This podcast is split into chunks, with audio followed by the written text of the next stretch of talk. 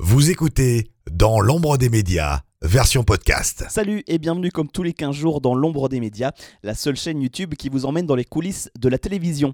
Après vous avoir présenté les métiers de réalisateur, d'ingénieur du son, d'opérateur prompteur ou encore de chauffeur de salle, je vous propose aujourd'hui de découvrir l'univers de la production en compagnie de Stéphanie Guérin. Stéphanie qui a longtemps été l'oreillette de Jean-Luc Delarue et qui produit depuis plusieurs années maintenant. Ça commence aujourd'hui, émission diffusée du lundi au vendredi à 14h sur France 2 et suivie par plus d'un million de téléspectateurs chaque jour. Pour en savoir plus sur son parcours et son métier, eh bien nous partons la retrouver tout de suite sur le plateau de l'émission. Bienvenue à vous dans l'ombre des médias. Interview. Immersion. Reportage. Ce que vous ne voyez pas se cache dans l'ombre des médias.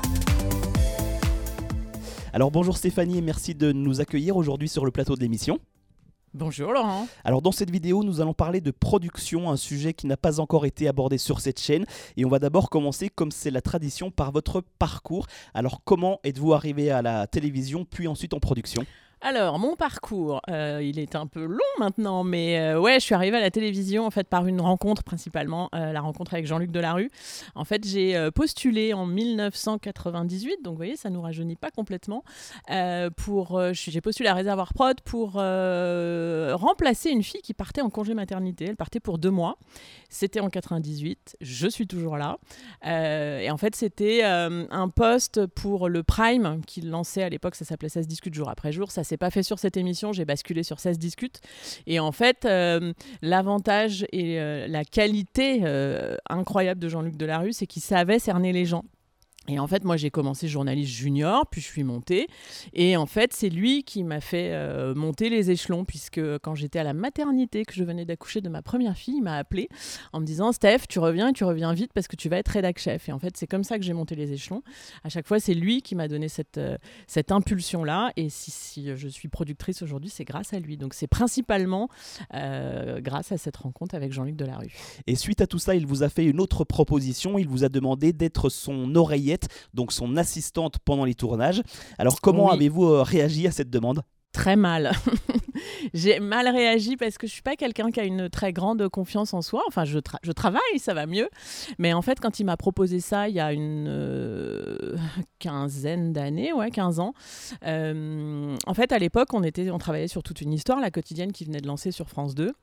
Et on était une sorte d'armée mexicaine dans son oreillette, c'est-à-dire qu'il y avait Jean-Baptiste qui était le producteur et tous les rédac chefs venaient faire l'oreillette de chacune de leurs émissions. Jean-Baptiste alimentait Jean-Luc sur toute une question de réalisation, de rythme, etc. Et nous, les rédac chefs, on alimentait Jean-Luc sur des anecdotes, des histoires de nos invités. Et en fait, à un moment donné, il a fallu que Jean-Baptiste prenne d'autres euh, directions professionnelles.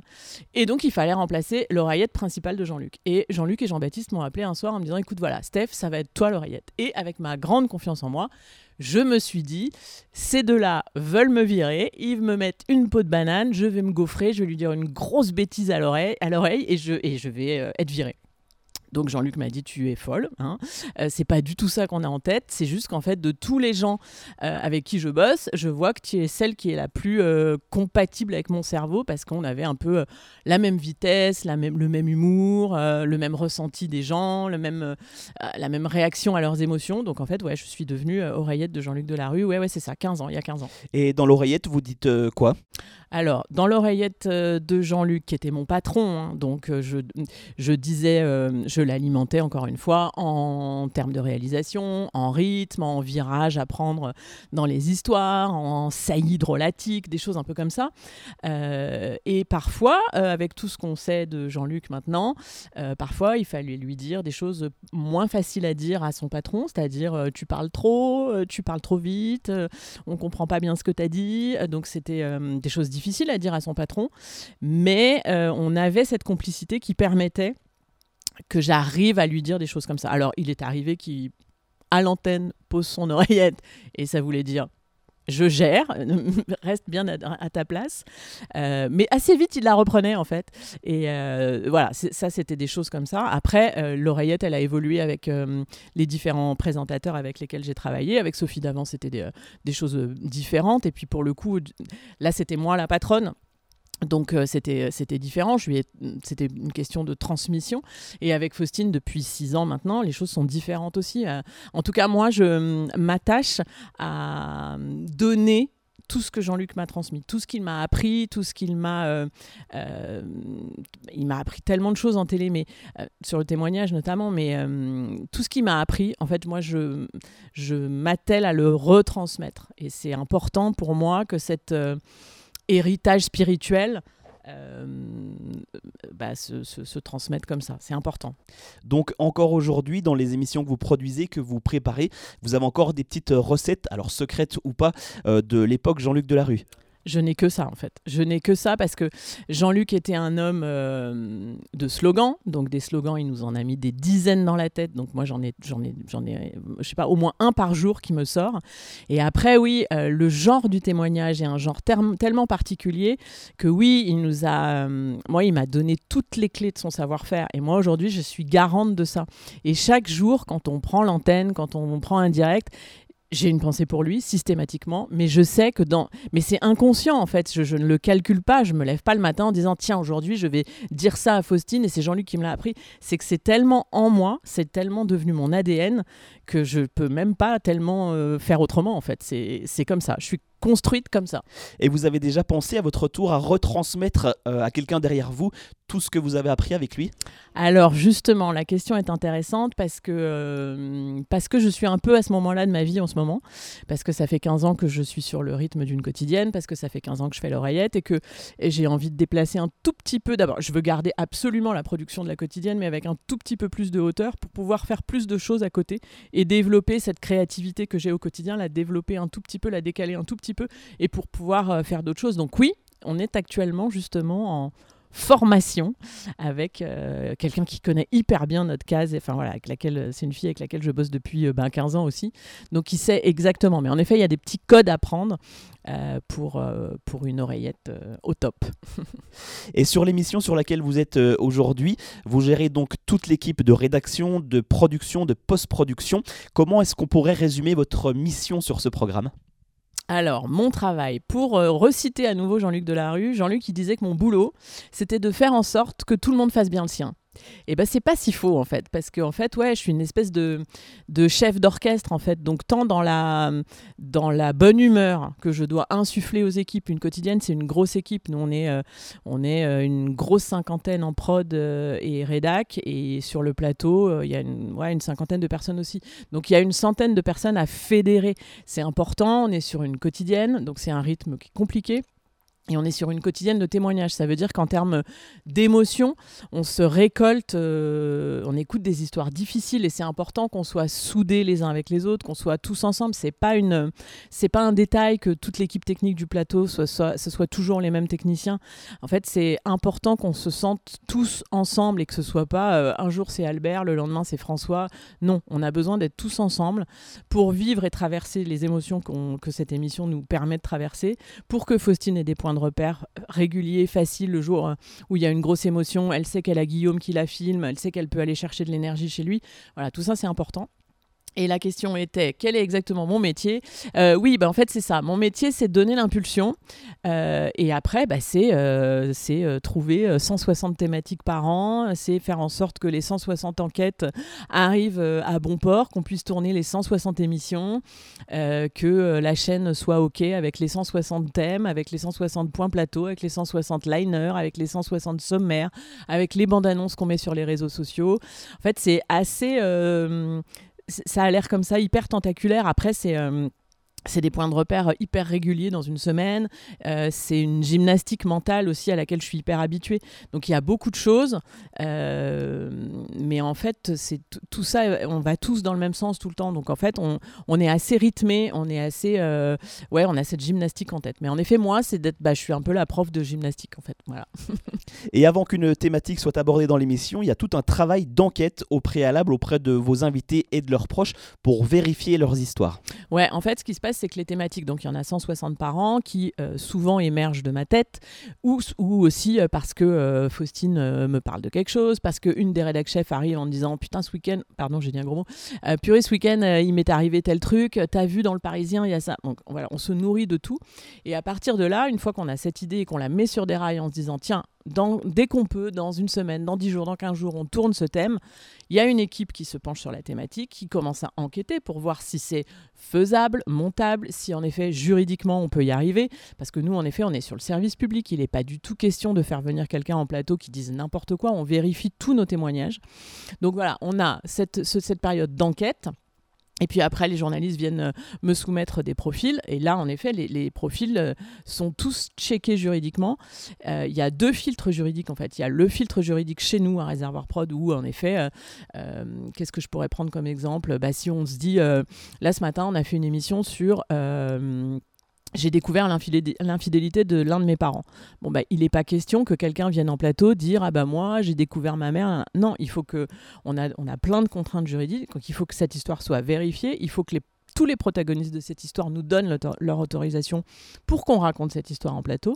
Donc ça, c'est le premier filtre. Et après, on a un filtre service public France 2 aussi qui nous demande également euh, de faire attention euh, à la déontologie, à des choses... Euh, il y a des choses qu'on peut pas faire à 14h. On peut pas mettre une histoire où on raconte que quelqu'un a été poignardé avec du sang. Il y a plein de choses comme ça. Il y a plein de filtres à passer, plein de barrières à passer avant que les gens arrivent sur cette banquette.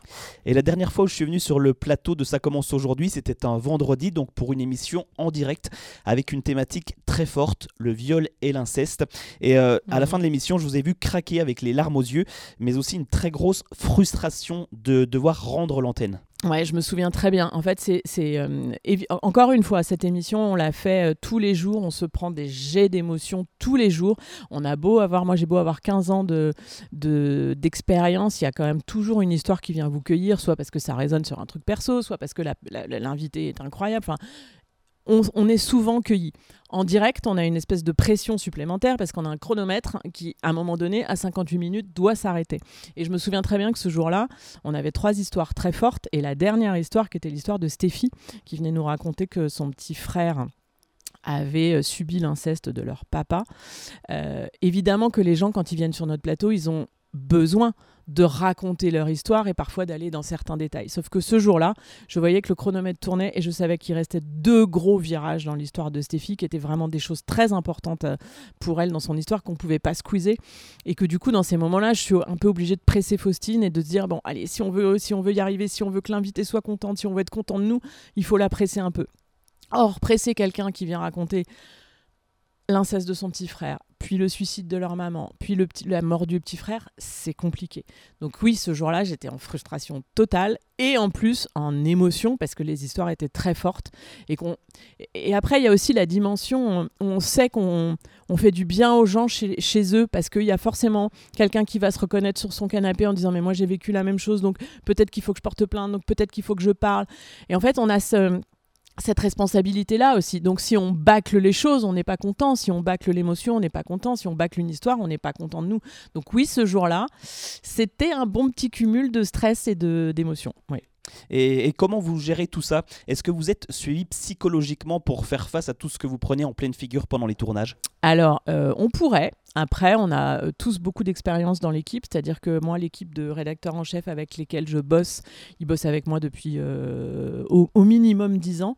Donc on a, on a une certaine expérience pour encaisser tout ça. Après, c'est sûr que en fonction des histoires de chacun, en fonction de nos vécus personnels, bah, parfois ça vient résonner euh, et, les choses sont plus difficiles parfois. Mais c'est aussi pour ça que d'avoir les mêmes personnes tout le temps, on sait exactement. Moi, il y a des thématiques quand on distribue nos thématiques, il y a des choses qu'on sait, je sais qu'on les donne pas à un tel ou un tel parce que ça va être trop compliqué. Euh, voilà, je sais que quand on tourne euh, une émission avec des petits enfants qui sont malades, je sais qui ça va toucher dans la régie. Donc on fait attention les uns avec les uns aux autres comme ça. Mais oui, on pourrait complètement avoir un suivi psy. Après, on a nos experts qui sont avec nous et parfois on a besoin d'un petit coup de fil pour pour débriefer un peu. Mais ça, c'est nous, l'équipe, qui sommes en préparation en amont et qui avons le filtre du, de l'écran. Nous, on est en régie quand on tourne. Celle qui a le plus de, qui se prend le plus de choses, c'est Faustine parce que les invités, elle les a en frontal. Et là, par contre, parfois, c'est difficile pour elle. Donc, on a après, euh, on a nos codes, nos rituels pour essayer justement de débriefer, redescendre euh, et, et, et, aussi récupérer de l'énergie pour l'émission suivante qui peut-être n'a pas du tout la même tonalité. Donc oui, oui, c'est sûr que c'est un exercice. On est euh, tous plutôt avec une bonne carapace. Parfois, la carapace, elle cracouille un petit peu, ça arrive. Et aujourd'hui, nous sommes vendredi également, jour de direct. Pourquoi est-ce que l'émission est en direct uniquement le vendredi? Alors ça, c'est pour des principes euh, financiers, en fait. On adorerait être euh, en direct tous les jours, mais financièrement, euh, voilà, les, les, les, budgets de 2023 sont plus du tout les mêmes qu'il y a 10 ans ou qu'il y a 20 ans. Donc c'est plus envisageable maintenant. On est dans, dans des, des économies différentes. Mais ce rendez-vous du direct, il est important pour nous. parce que sur une quotidienne, c'est important de montrer qu'on est les pieds dans l'actu, qu'on est vraiment dans l'air du temps, qu'on est capable de s'adapter. Donc euh, parfois, il arrive que euh, le lundi, en arrivant au bureau, on, est tous vu, on a tous vu qu'il s'est passé quelque chose le week-end et c'est ça qu'on va vouloir mettre en direct. Parfois, on a des directs qui sont euh, plus prévus à l'avance. par exemple, on sait que dans trois semaines, on va tourner notre, notre semaine spéciale santé mentale. On sait exactement ce qu'on va faire ce jour-là en direct. Mais la semaine prochaine, on a prévu quelque chose. Mais s'il se passe quelque chose dans le week-end de très fort, on s'adaptera. Et c'est ça qui permet de donner une image moderne et dans l'actu à l'émission. Et vous tournez combien d'émissions en avance? On tourne beaucoup d'émissions en avance. En fait, on tourne euh, une semaine, on fait 7 émissions dans le direct. La semaine suivante, on fait 3 dans le direct. Donc là, on, a, euh, on est donc le 11 mars et on a quasiment fini la saison qui s'arrête en diff euh, fin juin. Et d'ailleurs, l'émission arrive régulièrement leader des audiences sur la tranche du début d'après-midi. Comment est-ce que vous expliquez le succès de ce programme? Alors oui, en effet, on est souvent leader. On est en tout cas sur des gros scores. On, a, on est euh, quasiment tous les jours au-dessus du million. On, va jusqu'on monte jusqu'à 1,4 million. Donc c'est beaucoup, beaucoup hein, pour du 14 heures. Euh, bah, en fait, euh, c'est la conjugaison de plein de choses. C'est la conjugaison du testimonial. En fait, c'est un genre qui revient, que les gens aiment à nouveau. ils, ont, ils ont toujours aimé le testimonial, mais pendant un moment, on était un peu plus un peu plus en une voie de garage. Euh, là, aujourd'hui, les gens, je pense, ont besoin euh, de pouvoir s'identifier à d'autres, de pouvoir comparer, de pouvoir se rassurer à se dire qu'ils ne sont pas les seuls à vivre les mêmes choses. Donc, on a un côté un peu réconfort et on rassure les gens dans cette société de malades où il nous arrive un truc tous les, tous les 15 jours.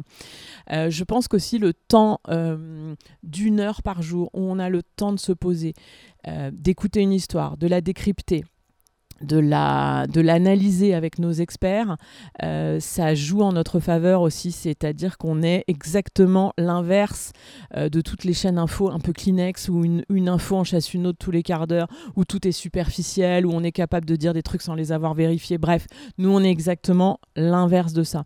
Et prendre du temps, avoir du temps pour écouter l'autre, essayer de, de, trouver des clés qui peuvent nous nous faire du bien quand on est euh, chez nous dans notre canapé écouter les histoires. Je pense que ça c'est une des recettes importantes. Évidemment qu'il y a la l'ingrédient Faustine, ça c'est sûr. Euh, c'est-à-dire qu'elle est, euh, euh, elle est, bah, c'est ce qu'on dit souvent, c'est-à-dire qu'elle est à l'antenne comme elle est dans la vie, et les gens ont besoin de ça en fait. Ils ont besoin de se raccrocher à une espèce de normalité, parce que la normalité, elle, elle est en fuite partout, donc ils ont besoin de se dire, bah, elle est comme nous, elle a les mêmes réactions que nous, elle s'interroge sur les mêmes trucs, et, et parfois Évidemment, quand elle part à l'antenne, on a des choses très calibrées, un conducteur et tout, mais après, elle a toute la latitude d'être euh, très émue et d'avoir envie de se déplacer vers l'invité et de lui faire un gros câlin.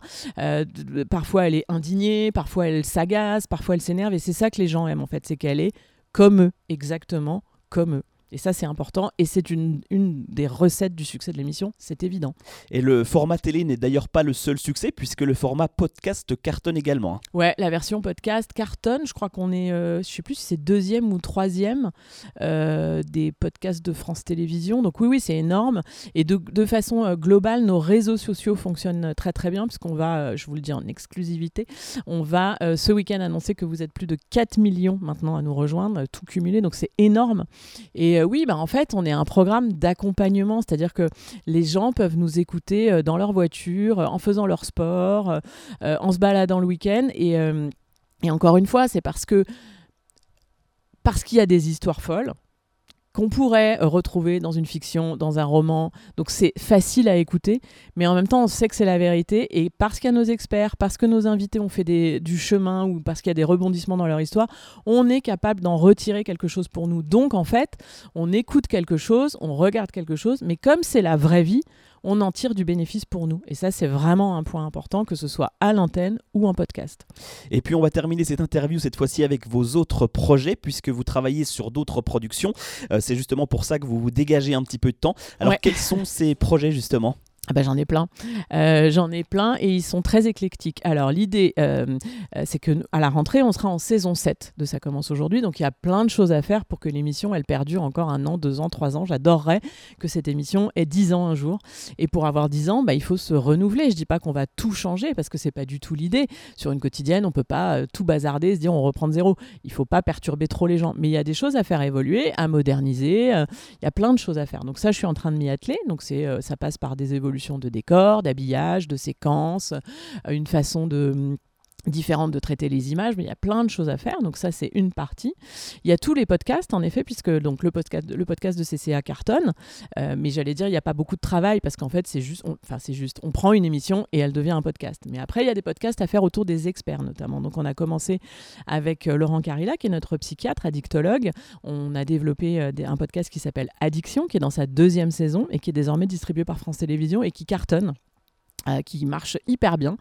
Euh, donc euh, on est à plus de 300 000 téléchargements là, donc c'est beaucoup beaucoup pour un podcast. Et justement, je suis en train d'essayer de développer aussi d'autres choses comme ça avec nos autres experts. En fait, nos experts, on n'en a pas beaucoup parlé, mais c'est un élément important aussi de notre émission. C'est vraiment une espèce de saut de, de garantie que les choses sont sérieuses euh, et, tout ce qu'ils vont nous dire vont être euh, tout ce qu'ils vont nous dire ça va être hyper important pour nos téléspectateurs. Donc j'essaie de réfléchir aussi à des podcasts ou peut-être je sais pas peut-être des choses sur d'autres supports avec eux parce qu'ils sont vraiment garants d'une parole et d'une liberté de parole importante qu'il faut continuer à développer. Et puis après j'ai des projets un peu plus euh, différents très différents. J'ai pas mal de choses autour du métal la musique euh, que je voudrais développer avec Laurent Carilla aussi, mais pas que. Mais pas que. Euh, euh, j'ai des idées de documentaires dans cette branche-là qui est euh, finalement pas très représentée à la télévision, mais pour laquelle je sens qu'il y a un petit frémissement d'engouement en ce moment. Donc je suis en train de m'engouffrer dans ce frémissement d'engouement et c'est super. En fait, c'est super. Voilà. Donc et j'ai plein d'autres projets parce qu'en fait, euh, parce que je suis une femme de projet et que j'aime beaucoup avoir. Euh, enfin voilà, j'ai j'ai pas mal d'idées. Donc j'essaie maintenant de mettre à profit tout ça. Et puis après, il y a plein d'autres choses sur lesquelles je veux réfléchir. La carrière de Faustine, le 14 heures de France 2. Enfin, il y a plein de choses et puis peut-être euh, des déclinaisons de ça commence aujourd'hui. Enfin bref, beaucoup de choses. en tout cas, euh, bonne continuation à vous dans, tous ces projets. Eh ben, merci beaucoup Laurent, merci pour cette interview. Et merci beaucoup pour toutes ces réponses passionnantes. merci beaucoup. Bonne route à vous. À très vite. Voilà, on arrive au terme de cette vidéo. J'espère qu'elle vous aura plu. Si tel est le cas, n'oubliez pas de vous abonner à la chaîne. Et quant à moi, je vous donne rendez-vous dans 15 jours avec Olivier qui nous parlera de son métier d'opérateur graphique. À très vite dans l'ombre des médias. Vous écoutez Dans l'ombre des médias, version podcast.